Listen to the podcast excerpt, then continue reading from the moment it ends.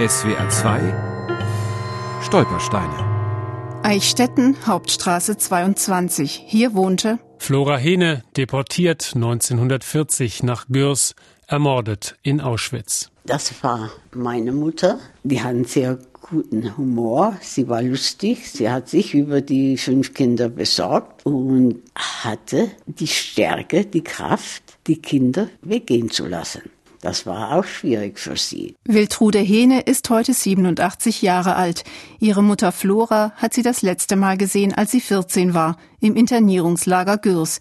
Wiltrude selbst wohnt inzwischen in den USA. Nach dem Krieg kam sie dort bei Verwandten unter.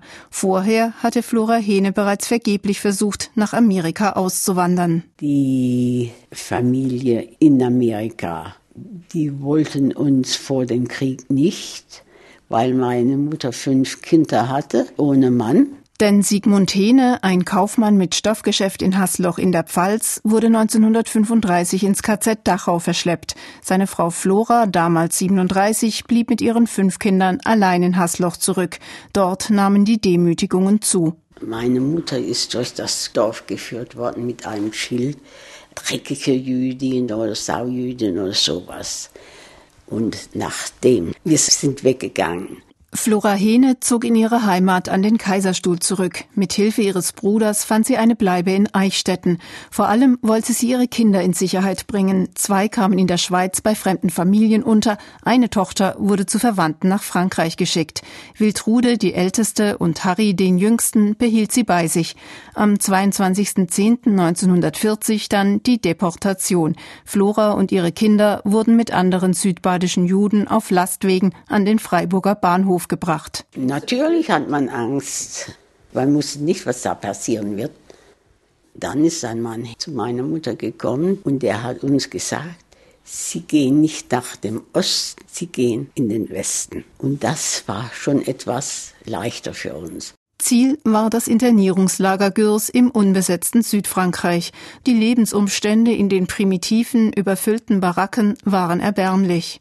Da war immer Schlamm und zum Essen war es gar nichts. Ratten waren da, sehr, sehr viele Ratten. Die Ratten, die haben sich dort sehr wohl gefühlt. Und da gab es einige sehr schlaue. Und die haben uns Pâté verkauft.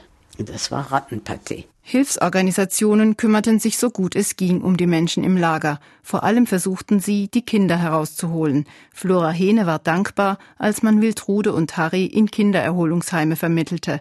Ihr selbst hat man erlaubt, in ein Lager bei Toulouse zu wechseln, wo ihre 20 Jahre ältere Schwester inhaftiert war.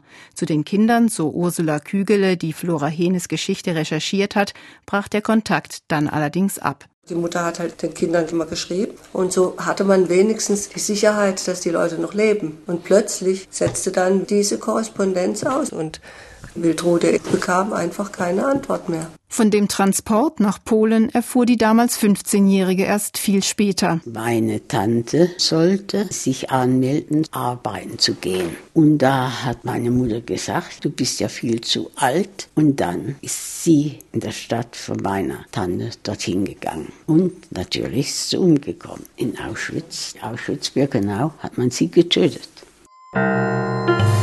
SWR 2 Stolpersteine. Auch im Internet unter swr2.de und als App für Smartphones.